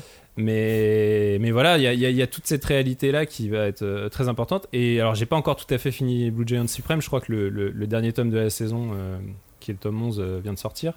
Et il va y avoir une troisième saison qui va être Blue Giant Explorer. Où là, a Il part priori. sur Mars. Non, mais il va, il, va, en- il va dans le berceau du Pardon. jazz, donc en Amérique, quoi. Yes. Et là, il va vraiment essayer de conquérir la, la terre, la terre promise du jazz. Donc là, j'imagine, enfin, je sais pas, comme j'ai pas encore fini Blue Giant Supreme, mais j'imagine que bah, la troisième saison, ça va être une nouvelle fois axé sur un nouveau, euh, comment, une nouvelle gestion de sa carrière de musicien. À mon avis, ça va être la célébrité, parce qu'à mon Mm. avis, genre dans Blue Giant Supreme, Dai va commencer à devenir célèbre, il va arriver dans un autre euh, pays où en fait, euh, bah, à mon avis, il va avoir un niveau plus faible et il va avoir peut-être Ouais. du mal à se faire reconnaître, j'en sais rien. Mais à mon avis, ça va être ça, peut-être ce- ce- le nouvel Le axe pivot. Ouais. mais toujours voilà qui est dans cet univers musical mais euh, mais voilà tout ça c'est super intéressant d'un point de vue euh, dramaturgique et euh, évolution de personnage. Et après d'un point de vue vraiment mise en scène je trouve que Blue Giant dans les œuvres euh, de BD qui parlent de musique et qui mettent en scène la musique je trouve que c'est une des plus euh, ouais des plus réussies que j'ai pu lire parce que euh, il y a vraiment l'énergie quoi. C'est euh, tu vois il va pas avoir recours à des artifices euh, du style euh, je mets des notes de musique ça fait de la musique tu vois parce que bon Ouais. clairement les partitions de musique sont une retranscription graphique de la musique mais lui justement ça va passer par les lignes de force les positions des personnages le fait qu'ils transpirent le fait que voilà il va y avoir cette énergie Ah, organique euh, qui va euh, Les cadrages aussi. Hein. Ouais, ouais, les cadrages, souviens, enfin, vraiment, T'as toujours l'impression d'être dans la fosse des fois. Ouais, de il y a voir, vraiment euh, un travail sur l'énergie et sur euh, ouais le je sais pas comment dire euh, ouais vraiment centré sur l'attitude des musiciens et en fait leur euh, à la fois justement t'as l'œil du spectateur et en Mm. même temps t'as vraiment l'impression d'être à l'intérieur de son énergie euh, à lui et euh, c'est un truc qui fait que en fait finalement la musique qui est censée être celle qui sort euh, elle importe peu. Ce qui compte c'est que l'énergie que le musicien a voulu communiquer elle Ouais. est pour moi fidèlement retranscrite. Waouh. J'en profite, tu parles de, de jazz et de célébrité pour dire que euh, pour passer le bonjour à mon homonyme Maxime Bender, Ah oui. qui est un célèbre euh, saxophoniste lui Ah. aussi de, de, de jazz. Je crois que c'est le Voilà. saxophone qu'il fait. Euh, je crois qu'il Mais est je à la tête du. Maxime Bender Quar- Mais je me Quartet. demande s'ils en parlent pas dans Blue Giants. Parce que je- dans un des derniers tomes que j'ai lu, j'ai vu un Bender à un moment donné, mais je sais plus si c'est Maxime Eh ben, Bender. c'est ouais. C'était peut-être lui. Probablement Je lui. vais vérifier ça. Euh, voilà, on est amis Facebook et tout. on a presque le même âge, hein. on a le même nom, prénom, Ah et le ouais. même nom, donc Tu sais que moi, forcément mon- ça rapproche. Tu sais que tu moi, mon homonyme, il est prof dans une université à Columbia, je crois. Ah, classe. Mais c'est classe. Et en fait, je l'ai appris parce que c'est un mec qui m'a contacté sur Facebook en me demandant si c'était moi. Et j'ai dit non, bah pas du tout. Moi, je me retrouve souvent tagué sur des concerts de jazz et je comprends pas pourquoi sur Twitter. Et euh, enfin, si, je sais pourquoi, mais à chaque fois, c'est pas moi. Des fois, j'ai Ah, pas le temps de leur déçu. dire. De Mais... dire, ah, je suis pas si connu. Pardon. Ouais, mais une fois, j'ai été invité quand même. Ah, du c'est coup, bien. ah, c'est pas vous, bah, c'est pas grave, venez quand même. C'est Eh, sympa. cool. Sympa. Euh, je suis pas allé euh, parce que c'était du jazz. Donc, Oh non c'était juste pour, euh, pour envoyer un pic. En Europe, on n'y va pas trop dans nos Dame Cantabile, qui en a un autre manga de musique. Mais pas de jazz, mais de musique classique. Oui, Puisque le héros est phobique de l'avion oui. Et du bateau. et du bateau. et euh, donc, du coup, il va rester au Japon. Mais non, mais ça, c'est Shinichi. Alors, euh, bon, parce que Nodame, le héros, c'est l'héroïne. C'est Noda Megumi. Nodame. Euh, qui, elle, à l'oreille absolue, euh, joue n'importe comment, est une euh, bordélique puissance 1000, et qui tombe amoureuse, donc, de ce. Comment on dit bah, de, son senpai euh, qui est dans la même euh, fac de musique qu'elle, mais qui a grandi en Europe, qui a côtoyé euh, toute sa vie des musiciens, parce que lui-même issu d'une famille de musiciens très renommés, mais qui, euh, suite à un accident quand il était plus jeune et qui, dont il, il se souvient pas pourquoi, il est devenu effectivement phobique de l'avion, du bateau, de tout. Et il se morfond parce qu'il ne sait pas comment il va euh, réussir à euh, bah, percer dans la musique classique en tant que chef d'orchestre ou euh, pianiste parce que c'est son rêve et ça, pour lui c'est inaccessible. Et bah moi je, je- enfin j'adore cette série. J'ai, je dois dire que j'ai pas du tout donc comme je disais au début d'affinité avec la musique classique ou quoi que ce soit, mais déjà c'est quand même donc Tomoko Ninomiya que moi j'adore, euh, qui bah, est un autre enfin une, aute- une autrice on dit euh, Oui. une mangaka qui est bah, un peu un peu euh, je sais pas pas assez connue quoi à mon goût. Euh, au Japon Nodame ça a cartonné. Ils ont fait plusieurs euh, adaptations en live en drama. Euh, il y a eu évidemment des dessins animés. Et là pour le coup petit petit plus parce que ben quand comme moi on connaît pas du tout les références dont il est question que vous ne savez pas faire la différence entre Tchaïkovski et Beethoven c'est bien d'avoir un dessin animé Il y en a un qui a un rappeler. chien. ouais ça doit être ça C'est facile à retenir. Sinon, il y a Ouais. Paco et la musique classique. ah oui c'est vrai Paco et on musique. peut appuyer dessus. oui mais c'est trop court les, ex- les extraits sont trop courts C'est un peu trop court, Ouais. mais bon, du coup, tu peux recommencer très vite, hein, Ouais. parce qu'il n'y a pas beaucoup de pages dans les Paco. Oh. Mais, mais justement, moi je veux avoir plus de, de Tchaïkovski ou plus de Beethoven, tu vois. Et là, je trouve que c'est vraiment, bah, en- encore une fois, un peu comme euh, tu disais tout à l'heure pour Blue Giant, euh, tout le côté, bah, la musique c'est un métier quoi. Enfin, euh, tu as plein de métiers différents, tu peux travailler dans différents, euh, différents, comment dire, formations, différentes Ouais. formations. Tu peux être dans des groupes, tu peux être dans des orchestres, tu peux être, comment dire, soloiste. euh, Soliste. soliste en français, pardon. Euh, et, euh, et là, bah, c'est des jeunes gens qu'on va voir grandir. Parce que, bon, euh, ça s'étale quand même sur presque donc 23 tomes, plus deux tomes euh, excédentaires euh, pour vraiment terminer la série. S'il vous plaît, les gens chez Pika, le, le, le tome 25 ne fonctionne pas sur Isneo. Je suis désolée, mais je suis très en bad parce que je- je- j'aimerais Bon, tu bien. sais l'avoir. qu'ils nous écoutent et qu'on les Oui. connaît et qu'on peut aussi leur envoyer un petit message Oui, pour. euh, je vous ai déjà, c'est moi, la folle qui vous ai déjà envoyé trois messages, s'il vous plaît. Mais euh, non, mais je suis, je suis, je suis triste parce que j'aimerais bien euh, boucler euh, la série, voilà, comme il se doit. Mais pour revenir à Nodame, c'est ça qui est génial, c'est que tu vois leur pérégrination, comment ils, ils passent des concours. euh, ils s'essayent de- d'envisager leur carrière à l'international. Donc à un moment, ils viennent étudier à Paris. Donc euh, c'est très marrant aussi de voir comment ils, en tant que bons japonais du Japon, ils, ont un choc culturel avec euh, la France, avec les Français. C'est- adorable, et- mais tellement drôle de voir comment ils, se confrontent à plein d'autres personnalités, parce qu'il y a aussi bah, des gens russes qui viennent apprendre la musique en France, des gens qui viennent bah, de différents pays, d'Allemagne, et ils passent leur temps à voyager, à rencontrer du monde, et toujours avec bah, leur musique, euh, tous ces grands compositeurs qu'on connaît de nom mais qu'on connaît pas forcément. Euh, ils- ils explorent plein de, de formes musicales différentes. Ça peut être la musique contemporaine parce que ça existe aussi. hein. Le XXe siècle a produit des, des, des- grands compositeurs. Et, et euh, je trouve que c'est tellement riche. Enfin, euh, tu, tu peux pas euh, te dire, bah, que c'est. Euh, comment dire? Je, je suis vraiment triste que ça n'ait pas euh, pris en France en fait. Alors que c'est un carton ton- com- complet au Japon. Mm. En revanche, en France, tu vois, j'ai l'impression que ça a mieux pris hein, une autre romance entre, euh, sur, sur la musique classique qui est Your Lie in April. Ça Ouais. a beaucoup plus vite pris. mais la musique est un peu moins présente et la romance peut-être un peu plus. Je sais pas, pas en termes d'équilibre. Bah ouais. En sachant qu'en plus, bon, il y a le ce truc qui a beaucoup marché au Japon, c'était aussi de dire que le personnage de Nodame existait. Il y a eu cette espèce de truc marketing qu'ils ont mis en place de dire le euh, le héros existe quelque part. Il y a cette personne complètement fantasque, complètement euh, qui est complètement tiraillé entre son amour pour une discipline qui est très exigeante, qui est quand même très carrée, alors qu'elle-même ne l'est pas du tout, et qui a des, des, des facilités. euh, et, euh, et donc, il y a eu une espèce de mystère comme ça qui était entretenu autour de cette personne. Euh, et et euh, je trouve qu'effectivement, c'est aussi ça peut-être qui a beaucoup joué, quoi. Donc, Après, je pense aussi que, Ouais. tu vois, pour, on parlait de Blue Giant et Nodame, ça parle de musique classique et de jazz qui sont quand même des genres musicaux de niche. Et on parlait plutôt de Beck et Nada qui sont les mangas de musique qui Ouais. ont plus ou moins marché le mieux. Ça parle plutôt de rock ou de pop. Donc c'est des genres plus, plus larges, plus grand public. C'est peut-être aussi difficile d'arriver à... Alors après, pour autant, on sait que le manga, en général, ils sont toujours très forts pour euh, arriver à faire se passionner des gens pour, pour des, Ouais. des, des, des- des sujets ou des, ou des univers qu'ils ne maîtrisent pas.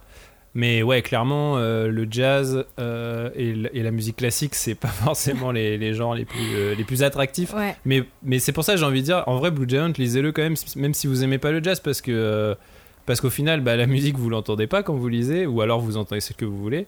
Et c'est c'est autre chose, quoi. C'est c'est aussi le parcours des persos, c'est la bah ouais, la passion qui les anime et tout. Et enfin, je sais pas, je pense que c'est- je pense en vrai que Blue Giant, bon, ça me paraît difficile dit comme ça, mais ça peut être lu et apprécié par quelqu'un qui aime pas le jazz, quoi. C'est pas c'est pas incompatible, quoi. Non. Et pour repartir sur la musique euh, classique, il y, a quand même- il y a aussi deux œuvres dont il faut qu'on parle. La première, c'est la Symphonie des animaux en livre jeunesse, qui est le premier livre musical composé par Dan Brown, le, le vrai Wow. Dan Brown, qui est relié avec une application. Et là, t'as les morceaux beaucoup plus longs que dans Paco. D'accord. Mais euh, Euh, après, ton passer, Paco. passer six ans, euh, passer six ans, c'est moins intéressant. parce que Ça reste un livre pour enfants. Non, plus sérieusement, c'était juste que je voulais, je voulais parler effectivement d'un Dan Brown qui fait un livre pour enfants. C'est vrai que c'est classique, drôle. C'est la symphonie des animaux, c'est très drôle. Enfin, c'est très bien fait, ceci dit. En plus, lui et son équipe, parce à mon avis, il est plus seul maintenant. Ils ont fait ça très bien. Mais non, non, l'au- l'autre dont je voulais parler, tu parlais de, de succès et de la manière dont euh, qu'ont les auteurs, les éditeurs et euh, toute l'industrie du manga pour prendre un sujet et en faire une moulinette magique pour Ouais. que ça rentre dans le jump. ça, c'est les gens de chez Shueisha euh, du côté du Weekly Shonen Jump. C'est un manga qui vient de sortir qui s'appelle, euh, enfin qui est sorti en début d'année, qui s'appelle PPPPP. Il y en a 6. C'est ça, voilà, bien joué. Euh, et là, on est sur euh, le Amitié Fort Victoire, version euh, musique classique Cosette. Ah ouais, Cendrillon, mais à fond. hein. Cendrillon, ouais, ou Cosette, ou Cendrillon. Ouais. Et alors, on n'a pas été sublimé par le manga, mais c'est incroyable cette manière qu'ils ont de, de prendre un sujet, de le mettre dans cette moulinette et de réussir à faire quelque chose de. ré- C'est réussi, on n'a pas accroché, mais c'est réussi malgré tout. Bah après, euh, moi je, je pense aussi que nous ne sommes pas du tout le public cible, Non. parce que très clairement c'est destiné aux enfants. Euh, c'est chez Nobinobi, euh, je dirais que c'est à partir de 10 ou 12 ans. Et euh, moi ce qui me... Enfin, je trouve que c'est quand même très sympa au sens où t'as quand même cette incursion dans le manga avec une touche de fantastique finalement. Enfin, les personnages, euh, ils sont bigger than life. Et euh, c'est improbable. Alors que Nodame, c'est très terre à terre. hein. Les, les Ouais. concours qui passent et tout Mhm. euh, euh, sont, même s'ils ont des noms un peu farfelus, ça respecte les procédures, ça t'explique comment ça fonctionne. Oui, alors que là, même là- l'histoire de PPPPP, elle, est, Ouais. elle, est, elle est improbable. Ah c'est oui. l'histoire de, de septuplés, Ouais. dont Alors là, euh, là. sur les septuplés, t'en as 6 qui sont des prodiges, et t'as le septième, C'est canard. le Lucky, qui est le vilain, vilain petit canard qui subit toutes les, les, les foudres Les de, brimades. de- de- les brimades de, de son père, un illustre pianiste très célèbre euh, au, dans, dans, dans cette histoire. Et euh, pour lui, euh, son, son, ce septième fils est vraiment trop médiocre au piano, donc euh, voilà, il ne supporte pas. Lui et sa mère finissent par divorcer. Finalement, sa mère continue à s'occuper de, de lui, sauf qu'elle est ensuite hospitalisée. Euh, lui vit euh, comme, comme Cendrillon chez une tante euh, Méchante qui l'exploite. Avec Javotte. Et finalement, il arrive à intégrer une école. Mm. Pour, euh, parce que un, un prof Ouais. arrive à, euh, Voir. à voir en lui, à entendre en lui, à, ouais, à co- comprendre qu'il a quelque chose de particulier que les autres n'ont pas par rapport à la musique. Et aussi parce que euh, c'est la volonté de sa mère, parce qu'en gros, il sait que sa mère Tout à va a plus, grand- plus, plus longtemps à vivre, et le dernier souhait de sa mère, c'est que il, arrive à devenir un prodige du piano lui-même, malgré ses, ses lacunes, quoi. Ouais, je crois que c'est surtout qu'elle elle souhaite voir tous ses enfants réunis. Et, Et que le seul moyen de les réunir, c'est que lui, il devienne ouais. pianiste. en Ouais, fait. mais je crois qu'elle lui dit vraiment, genre, j'ai envie de t'entendre. Ouais, euh, oui, c'est vrai, ça. euh, Oui, oui. C'est bien qu'il va la voir, pianiste. Alors peut-être c'est ouais. aussi parce qu'elle veut que tous. Mais après, en vrai, euh, on a dit qu'on n'a pas trop accroché. Moi, euh, je l'ai lu sans déplaisir, et je trouve qu'effectivement, tous les ingrédients fonctionnent, c'est-à-dire le Mm. côté. le, le Le le méchant, génie de l'effort qui va devoir se transcender pour devenir le plus grand pianiste. Euh, le drame familial, enfin Ouais. le- l'espèce de, Oui, ouais, c'est de- drame familial, de- de- hein. enfin comment, ouais, de tragédie familiale. Le truc de, ils sont six, donc il va forcément devoir les affronter les six Genre pour bam, devenir bam, le bam. meilleur, tu vois. Donc bref, il y a un espèce de, Mais Tournoi, de tournoi, parcours tout tournoi de tracé piano. qui Tout fonctionne. fonctionne, mais tout Et genre, en fonctionne. plus- et il est vraiment bien fait. C'est juste Et en ouais, fait, voilà, je on trouve, n'a pas je eu trouve de. que la fin, euh, quand il rencontre son premier frère, ou je- oui, c'est un frère, Mhm. euh, qui va devoir affronter euh, ça, je trouve que ça m'a re- relancé l'envie de peut-être lire la suite. Moi, après, là où j'ai pas accroché, c'est vraiment sur le dessin que Mm, le voilà, design, euh, ouais, je- est je- particulier. j'accroche pas. Je trouve, je trouve pas ça. Enfin, ça, ça me parle pas graphiquement. Pas dire que c'est moche parce que c'est pas. C'est comme s'ils ça, avaient mais- tous des vêtements un peu trop grands, mais c'est vraiment un style. euh, mais voilà, après, il y a, oui, il y a un style. Moi, c'est juste, ça me, ça me parle pas personnellement. Et moi, en général, quand j'aime pas trop le dessin d'un truc, j'ai du mal à accrocher. Mais après, par contre, c'est clair que euh, à lire, c'est vraiment pas du tout. Enfin, c'est c'est- c'est très fluide à lire. Ah, moi, je trouve ça incroyable comment ils réussissent avec cette histoire à rendre un truc justement aussi, euh, si fluide, ludique, impactant. C'est quand même Ouais, assez fort. et, et puis je trouve que là pour le coup, euh, le truc il, il a vraiment. Alors je sais pas du tout, pardon, j'ai pas fait mes devoirs sur l'auteur ou l'autrice, je ne sais pas qui c'est. mais Mapolo. mais, euh, là où. Mapolo euh, est une. Singo. non, il y a 3. Comment Trois. tu dis 3 Go Go. Oui. Non, le chiffre 3. Ah, ça. Saint, oui, c'est ça. Donc c'est Mapolo Singo. Ok. Ah, ok. Bon bah l'auteur. Ça peut être Mitsu euh, aussi. Je trouve que ce qu'il a bien réussi, c'est c'est le côté. euh, bah, pour le coup, ça parle de musique classique, donc clairement, il va y avoir dans l'histoire des vrais morceaux euh, qui vont jouer et tout. Et j'aime bien euh, comment, bah, c'est, je crois, il joue euh, À vous dirais-je maman Oui, de. oui, c'est oui. Mozart Oui. Oui. ou-. Et j'aime bien comment il utilise, l'auteur, cette culture musicale pour en faire un truc vraiment. Bah, je trouve que ça te donne envie de les écouter, les morceaux, ça te donne Mm. envie justement de Oui, savoir. d'avoir un peu de euh, curiosité. bah, attends, ça provoque ouais. ça, ça, ça, ça communique ces émotions-là. Donc je trouve que ça donne envie d'écouter les morceaux et ça, bah, c'est plutôt une réussite pour un manga qui va parler de musique. Donc Mm. rien que pour ça. Bah Après, je pense que moi, ça, ça répond à une question que je pense euh, pas mal d'enfants se posent. C'est c'est quoi un bon musicien? Enfin, euh, vraiment de. euh, tu vois, euh, parce que des fois on peut leur dire oui, c'est euh, ce que tu ressens, etc. Et il y a quand même une critique de la recherche, recherche pardon, de la performance euh, à devenir des bêtes de concours. et, et aussi, bon, en, sous-texte, cette, cette idée qui doit être malheureusement encore très répandue de, bah, il y a des gens qui ont du talent inné, euh, alors que non.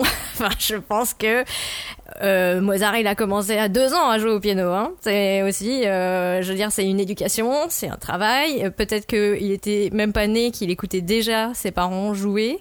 Euh, en tout cas, c'est sûr que dans sa famille, il y avait des musiciens et qu'il a baigné là-dedans toute sa vie. Pour prendre le cas le plus illustre, mais euh, je pense que oui, euh, il y a encore beaucoup de gens qui se disent la musique c'est pas pour moi, c'est un univers très loin, très lointain, euh, mais en fait, bah, peut-être pas Bah, tant en, que ça. en fait, je pense que Ouais. ce qui fonctionne aussi, c'est que ça, ça joue sur cette idée, effectivement, et cette espèce d'énigme qui est c'est quoi le talent Qu'est-ce qui fait Ouais. que va y avoir un Mozart sur je sais pas combien de millions de personnes et c'est une- enfin je pense que c'est une question qui n'aura à, mo- à mon avis jamais de réponse on saura jamais d'où ça vient vraiment euh, le talent euh, Mais ça peut sûr. faire des Et- histoires incroyables. mais par contre c'est du coup forcément comme c'est une énigme bah tu peux créer des histoires euh, à l'infini quoi Fact, euh, fact-checking en direct, en revanche, euh, la mélodie, à vous dirais-je maman, a été notamment popularisée par les variations pour piano de Mozart, à qui on attribue souvent à tort la composition de la mélodie en elle-même. ah ok très bien Voilà. C'est ça qui Donc alors. voilà. ça ce n'est pas précisé dans le manga euh, Ouais. il a pas très bien fait son Ah bah, note de bas de page Finalement. Note de bas de page. Voilà, ça, ça, Ouais. mé- ça méritait effectivement. Euh, ça se trouvait lié. hein. ah oui On a fait un bon tour. On est parti du Hellfest pour arriver sur la musique Sur classique. Mozart. Et Attends, sur non, j'en Mozart. avais encore deux. T- T'en as d'autres? Bah, en fait, moi, j'ai- j'ai euh, quand même euh, repéré deux autres. Alors, il y en a un, c'est vraiment clairement plus de la musique euh, classique, mais euh, je vous invite à jeter un coup d'œil donc à, à Sound of My Soul, et qui parle donc de l'histoire vraie d'un musicien euh, qui était handicapé et euh, qui a eu bah, toute sa vie à se battre non seulement bah, pour exister en tant qu'artiste, mais en plus contre les gens, euh, comment dire, qui avaient des préjugés euh, vis-à-vis de sa condition de, d'handicap, qui en plus n'était pas forcément visible au premier coup d'œil, quoi. Donc, et encore une fois, je pense que c'est quelque chose qui s'adresse plutôt à un public jeune. Donc voilà, c'est chez Akata. Et euh, l'autre qui a retenu mon attention, c'était. Alors attention, les titres sont très euh, proches. C'est Sounds of Life. Et là, ça parle de koto. Alors le koto, c'est un instrument bah, traditionnel euh, japonais, enfin voire asiatique. hein, je pense que ça vient de Chine. Et euh, donc c'est un objet euh, très, euh, comment dire, plat, euh, avec des cordes, une harpe allongée en fait. Euh, et, et en fait, euh, bah, comment dire, euh, je m'y attendais pas et j'ai quand même été happée par cette histoire de euh, il faut sauver le club de Koto. Euh, donc des lycéens qui euh, se mettent, euh, qui regroupent leurs forces. Donc euh, vous avez euh, le, le peureux, euh, la, la meuf qui est qui vient d'une grande famille mais qui a une peste. Et le, le mec racaille euh, qui en fait euh, est un sale gamin avec un cœur en or. Et euh, avec d'autres euh, voilà camarades qui vont réussir à, à embobiner pour rester dans leur groupe de coteaux enfin dans leur club ils vont voilà essayer d'aller vers des concours encore une fois de musique au niveau national etc etc et ça c'est Sounds of My Life ouais et l'autre c'était quoi? Et l'autre c'était Sound of My Soul ah ok attention mais les deux en plus sont chez Akata On n'a pas un manga sur le shamisen. J'adore le manga du le, le- le son du shamisen. Euh, Ah. Je crois qu'il y a un comics sur les shamisen qui Ah ouais. va sortir. euh, les groupes d'Okinawa sur le shamisen. ah oui Alors, sympa je, je Sur YouTube, sors cette info ça. sans avoir vraiment fact-checké, donc je ne sais pas du tout chez qui, je ne sais pas du tout quand, mais je sais qu'il y a un, un comic sur les shamisen. Sinon, c'est pas vraiment de la musique, c'est de la radio, mais il y a aussi de la musique dedans. Il y a Born to Be On Air, excellent Ah, manga bah oui. de Hiroaki Samura. Samura. euh, qui n'a pas du tout le succès qu'il mérite. Euh, ça passe totalement inaperçu en France, mais voilà, super, euh, super titre aussi. Ouais. On finit de citer euh, Bah comme oui, ça. bah oui. euh, et euh, on va aussi en profiter pour dire que cette émission a été faite en coopération avec les voisins qui mangeaient, les voisins qui faisaient la cuisine, les voisins qui euh, roulaient dehors, les Les voisins qui ont tiré des feux d'artifice, j'ai l'impression. à un moment donné Ouais, peut-être aussi. Eh, c'est l'habillage sonore là. Vous Non mais voilà, c'est juste pour vous prévenir, on rentre dans l'été, on va enregistrer les fenêtres ouvertes. Euh, Eh oui. là pour Bah, les, ils les- les ont prochaines ils émissions. connaissent. Mais voilà, chaque année ça revient, les émissions fenêtres ouvertes. Euh, voilà, vous avez eu un petit y en a accompagnement. aucun qui, qui s'est senti de jouer un, nous jouer un petit morceau, tu vois. C'est ça, bah on Ah. t'attendait Robin, euh, où est ton... euh, non, bah, c'est pas ton ukulélé, euh, ton shamisen. où est ton shamisen. La semaine prochaine, on va faire une émission en lien avec la sortie d'un magazine. Ah. Pourquoi? Qu'est-ce qui s'est passé? On lance 5 DC Magazine. On lance le Il a club, dit le papier coûte moins cher. le club 5DC Magazine. C'était comme Dorothée Magazine, mais c'est nous qu'on le fait. Non, pas du tout. Euh, non, non, on s'est associé avec l'équipe de Geek Magazine. Geek Magazine, qui est un magazine qui sort euh, tous les trimestres avec euh, des couvertures, euh, avec souvent Stylé. Dwayne Johnson dessus, parce que euh, il Ouais. est toujours stylé. J'adore le catch. Alors donc du coup, Mm. euh, euh, faut qu'on fasse une couverture John Cena. Et euh, bref. Euh, couverture donc euh, toujours stylée et euh, dans le nouveau numéro qui sort donc la semaine prochaine par rapport à la sortie de cette émission il y a un supplément spécial manga dans le magazine Mais dis donc. les 50 mangas à sortir de l'ombre pour l'été et nous avons collaboré avec les équipes de Geek Magazine pour vous faire cette petite Youhou. sélection de 50 mangas à sortir de l'ombre pour l'été. Globalement, on a sorti un peu nos marottes. Oui. Mais pas que. Non. Ouais. Vous allez, il y, a des- il y a des- il y a des titres, vous allez pas être surpris de les retrouver dans le guide, je pense. Comment ça, t'as mis Gun, euh, Robin? Peut-être, non, mais peut-être qu'il y a d'autres titres euh, qui ont fait l'unanimité dans l'équipe aussi. Mais, euh, mais ouais, euh, je pense que dans l'ensemble, il y a quand même euh, des super chouettes choses euh, Ah oui, il y a du à choix. piocher, quoi. Avec Die Dark euh, en couverture du, du- du Ah, supplément, ça c'est super stylé Yes. aussi. Euh, voilà, donc c'est euh, le Geek Magazine qui sort euh, là et qui va être en, en relais, en librairie, en maison de la presse euh, et en rayon euh, pendant trois mois. Donc euh, voilà, ça vous laisse tout l'été dès que vous avez un, un moyen de transport à prendre, hop, vous allez euh, acheter le, le- le Geek Magazine avec donc ce supplément qu'on a fait en collaboration avec l'équipe édito de, de Geek Magazine. Et donc on va euh, prolonger Mhm. euh, ce qu'on a fait dans le supplément la semaine prochaine dans l'émission. Donc on va aussi continuer, on va euh, vous Mettre tous expliquer. les trucs qu'on n'a pas pu mettre dedans. interactive. C'est ça. Non, bah, on va vous expliquer déjà comment on en est arrivé à faire cette liste, le pourquoi du comment, et puis on va surtout euh, vous proposer euh, d'autres mangas et puis insister sur certains mangas qu'on a mis. Ouais, mais j'avais que 200 signes. Alors Ouais, c'est ça. c'est trop court. et ainsi de suite. Donc on fait ça la semaine, euh, la semaine prochaine. Voilà, j'espère que ça, que ça va vous plaire et puis que la, la lecture du, euh, du, du petit supplément, et c'est un petit supplément, hein, vous attendez pas un truc de malade non plus. Hein. Ah non, c'est pas une édition collector euh, Non, qui voilà, a des dorures. Ouais, mais on a mis toute notre âme et notre Mais- énergie. oui. Mais voilà, on a mis plein d'énergie dedans, euh, donc voilà, on espère que, que ça va vous plaire. Et on espère que cette émission sur la musique euh, vous a plu. Et en fait, il y a tellement à dire sur la musique. Ah bah. Il y, a, il y a encore tellement de titres, on n'a même pas parlé du manga de Maître Gims, quoi. ni des vrai. pochettes d'Orelsan, ni. Ni euh, manga d'Orelsan, non, il est pas. il- Pas encore. Manga d'Orelsan, pas encore. Ça viendra, ça viendra. Ouais, je pense. Julie, t'as même pas parti, t'as même pas parlé de générique de- d'animé C'est vrai. Alors que t'avais. Oui. Ouais, alors franchement. On n'a pas parlé de Cowboy Bebop. Bon, on a fait une émission dessus, donc on Ah peut oui. vous renvoyer dessus. Non mais voilà, il y a- il y, a un tas de trucs. Enfin, comme d'habitude, nos émissions ne sont jamais exhaustives parce qu'à chaque fois, on se rend compte qu'il y a un million de trucs qu'on a oubliés ou qu'on a mis de côté pour en mettre d'autres. Et puis après, on se laisse emporter par les discussions. Vous savez ce que c'est de toute façon. On vous remercie de nous avoir écoutés. On vous dit donc à la semaine prochaine maintenant. Bah oui. Bah ouais, à la semaine Ah. prochaine. Profitez bien du soleil, Allez. mais Ah hydratez-vous. oui, hydratez-vous C'est bien. important. hein. Allez, Attention. salut. Salut, Ciao. ciao. Salut, merci.